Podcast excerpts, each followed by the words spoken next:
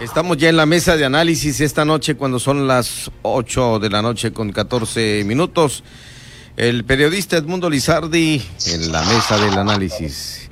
Mundo, ¿cómo estás? Muy buenas noches. Buenas noches, Pedro. Viernes, ¿no? Viernes, bendito sea Dios, gracias a él, ya es viernes. Sí, sí, sí, fíjate que me habló muy, muy contento un amigo que le dicen el Choraloca, hace rato. ¿Cómo, cómo le dicen?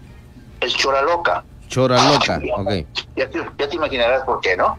eh, aficionado a estas, estas este, eh, estímulos que han legalizado últimamente. esa hierba, esa hierba, este, hierba buena, le dicen ahora. Bien, estimulante, bien. Me habló, Sí. me habló muy, muy eufórico que porque había renunciado Víctor Castro. ¿No? ¿Cómo le, no? Están diciendo en la televisión, este, que el Basón dijo que había renunciado Víctor Castro en la televisión, ¿no?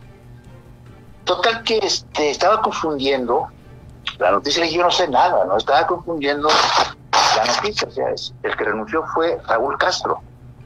Sí, eh, en Cuba, El, renunció a la presidencia ante el Partido Comunista. del Partido Comunista en Cuba. Sí, exactamente. O sea, después de 62 años de dictadura, ya no hay un solo Castro en el gobierno cubano, ¿no? Y parece que eh, la familia pues está ocupando puestos eh, no, eh, de segunda, aparentemente, ¿no? Más discretos. Uno de sus cuñados se entera uno, de lo que se entera uno, ¿no?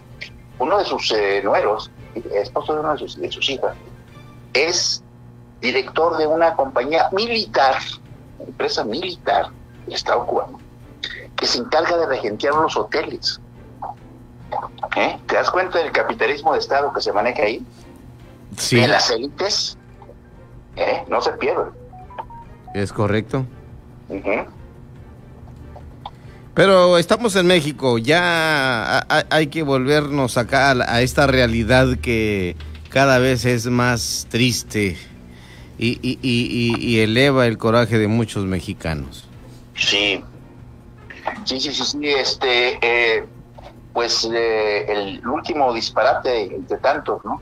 El, esta iniciativa, esta, este transitorio inconstitucional que intenta eh, prolongar por dos años el- la presidencia de Arturo Saldívar, el ministro en la Suprema Corte de Justicia de la Nación, imagínate. Imagínate, ¿no? O sea, crear una crisis constitucional eh, que va a traer muchos, si se aprueba, muchos, muchos, muchos eh, eh, problemas para el país, porque todo lo que se apruebe, todas las decisiones a partir de, de- de esos dos años, cuando empiezan a contar esos dos años, pues van a ser inconstitucion- inconstitucion- inconstitucionales, ¿no? Entonces, eh, va a ser un... eh, empieza ahí a minarse el Estado de Derecho democrático desde sus bases. Eso es, es muy, muy, muy, peligroso. Ahora, están haciendo otro experimento. Este es una, es, este es una, una avanzada, una probadita, un sondeo para lo que quiere hacer el presidente para su eh, la, la- la prolongación de su propio mandato, ¿no? Sí, claro. Y lo de la expropiación de que hizo Bonilla en, en insólita en, en- en Tijuana, pues, sobre el predio del- del- del club campestre. Exacto. Eh, son dos ejemplos muy claros, más el ataque al INE, claro, eh, de muy baja estopa por parte de este señor Macedonio. Es la viva imagen, la descarnada imagen de lo que, de la esencia de la 4T, ¿verdad? Eh, todo eso junto, Pedro, es verdaderamente, pues ya muy alarmante, como todo el mundo lo está comentando, ¿no?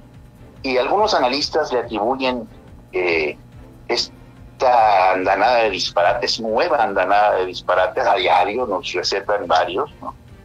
Eh, pues eh, se le adjudican a la desesperación de un gobierno colapsado. Todo va en parece que va en caída, ya también en las, los sondeos lo están, lo, lo están registrando, y hay que prepararnos para, para lo que viene, ¿eh? va a estar muy, muy, muy difícil. A ver, tú dinos. No, pues eh, va en colisión directa. Eh, va recto y no se quita. Contra las instituciones. Lo está cumpliendo lo que dijo hace muchísimo tiempo, ¿no? Al diablo con sus instituciones. Exacto. Entonces, no, sobre aviso no había engaño. Yo por eso no voté por él. Habría que preguntarle a la gente que votó, sobre todo a esos intelectuales, gente ilustrada. Yo tengo muchos conocidos y amigos. La, mayoría le están dando la espalda ya, Edmundo. La mayoría le, está dando la espalda con todo esto que está haciendo. Sí, pero ya votaron por él. Bien. Sí, sí, claro, ahora ya. Ya lo encumbraron, ya lo sentaron ahí, ¿ahora qué? Fíjate, fueron muy políticamente correctos al votar por AMLO, ¿verdad? Yo le pregunté a muchos, oye, pero si ya sabes, porque sabes, lo hemos platicado, de que el tipo es así, ya ¿no? Ya lo, y lo conocemos aquí en Baja California Sur de muy, de primera mano, porque aquí estuvo mucho cuando vino el Cota. Yo tuve un conflicto con él de entrada, con AMLO, sí. el autoritario, ¿no? Entonces, este, ya lo conocían, le digo, gente de aquí, gente inteligente, gente universitaria, con, ilustrada, informada, que votó por él. Entonces les ganó la corrección política y ahora ya se están desdiciendo, pero a medias, algunos muy a medias, ¿no? Como peloteándola en el centro de la cancha siempre, ¿verdad? Y no es, sí, sí, sí, sí, y no es la hora para los huevos tibios, no es la hora para medrosos, para pusilánimes, es la hora de las definiciones, no es una situación normal, es una situación extraordinaria, si no lo ve así la oposición, que por lo demás, pues compartí contigo ahí por WhatsApp un artículo devastador sobre la eh, sobre la oposición en general, ¿no? Es correcto. Seguramente, lo viste, ¿no? Sí. No, este, es, así es, pues. lo bueno, bueno, entre comillas, es que se están ahorcando solos el peor enemigo de AMLO es AMLO. No necesita conservadores, ni neoliberales, ni mafias, ¿no? Él es su peor enemigo, está haciendo todo para, pues no solamente para, para este, para perderle la elección, sino para darse a odiar. Mucha gente, ¿verdad? Sobre todo por, por los, los, más lastimados que son los del sector salud, los médicos a los que no quiere vacunar, los padres de niños con cáncer. ¿Cuándo has visto a la señora acudir en solidaridad con los, con los padres, con las madres, a la señora, con las mujeres? Yo esperaba un gobierno, eh, cuando menos de la señora, que le que, que, equilibrara un poco la mezquindad de este señor, que ya yo ya sabía que era muy mezquino. Eh, pero no, nada de eso, ni la señora. Y, y, lo, y lo peor es que no lo está haciendo el sector salud, sino los servidores de la nación por parte de bienestar.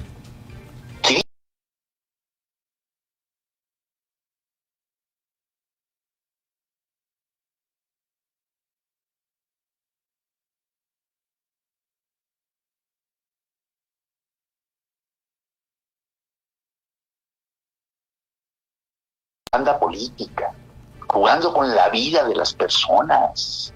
¿Cuántos muertos van a morir? ¿Cuántos, perdón, cuántos, cuántos médicos y cuántos médicos? Médicos. Y, Van a morir de los que, eh, del sector eh, privado. Del sector van privado, a ser vacunados como debe ser. O sea, esos, esos muertos a la cuenta de quién van. ¿Verdad? tiene que haber un responsable, pues. Pero no, lo quieren asumir, se lo dejan al gobierno de cada estado. Sí, no lo quieren asumir. Y también, Pedro, yo creo que habría que ver un poquito más allá también de la elección de, del 6 de junio. Eh, habría que ver en la reconstrucción del país. O sea, porque esto no tiene futuro. No sé cuánto vaya a durar, pero no tiene futuro si el futuro es un porvenir luminoso. Un, un, un, eh, eh, un tiempo de reconciliación y de reconstrucción, de reflexión y de definitivamente apostar por la democracia. En que los partidos políticos, los que sobrevivan, eh, tomen más, eh, en serio el tema de la democracia y empiecen con una revolución cultural, una campaña casa en casa por casa, explicándole a la gente por qué la democracia y por qué hay que defenderla Ahorita el tema, olvídate de contendientes, ¿sí? ¿no? El tema de fondo es la defensa de. ¿no? El tema de fondo es la defensa de la democracia. aunque suene romántico, cursi, y una marihuanada, como me han dicho varios, ¿no? O sea, no, no, no. Ese es el tema central, y el que no lo quiere entender así, pues eh, va a ir también al basurero de la historia. Definitivamente. Y esto, para muchos, definitivamente. Y esto, para muchos ya queremos que pase este pasaje, valga la, la, expresión, de nuestra historia como país que estamos viviendo y que nos tocó vivir ahora nosotros, mi estimado Mundo Lizardi. Es una pesadilla, sí. Cuando por lo pronto ya hubo una, una un momento de, esperanza, de, dignidad de una institución como el INE, de un eh, presidente como Lorenzo Córdoba, que es hijo de, Arnaldo Córdoba, un eh, maestro universitario investigador de la UNAM, que publicó en 1971, creo yo, cuando yo recién entré a la UNAM, un clásico, que se convirtió en un clásico, en la formación del poder político en México. Eh, es, un libro que te digo, este, del padre de, Lorenzo, quien se sentiría muy orgulloso de, su hijo, por lo que su posición digna, firme, ¿no? Y fíjate que Arnaldo era muy amigo o muy cercano a AMLO, ¿eh? Eh, eran amigos. Incluso publicó un artículo donde revela una plática con Leonel Cota en la jornada. Por ahí está, ¿eh? se puede buscar en Google, en donde le va muy mal a Leonel eh, defendiendo a Arnaldo a AMLO. Y, diciendo que Cota lo, lo, calumnió, lo calumnió y definiendo a Cota como un, a Leonel Cota, como un personaje menor, muy ignorante, así lo dice, de pocas luces, y con una gran carga de odio. O sea, las características de AMLO. según Arnaldo, sí, o sea, Arnaldo adjudicadas a Cota, ¿no? Y defendiendo a AMLO, ese era Arnaldo Córdoba. ¿eh? Y, fíjate lo que hace con el hijo, ¿no? Gratuitamente, porque el hijo Lorenzo está aplicando la ley, punto. No hay tal conspiración, no hay nada de eso. No hay nada de eso. Mi estimado Mundo, pues vamos a cumplirle al INE acá eh, desde la cabina Fin de semana, viernes, pásala bonito, disfruta y a cuidarnos. Igualmente, igualmente gracias por el espacio. A seguirnos cuidando. Ahí, ándele, claro que sí.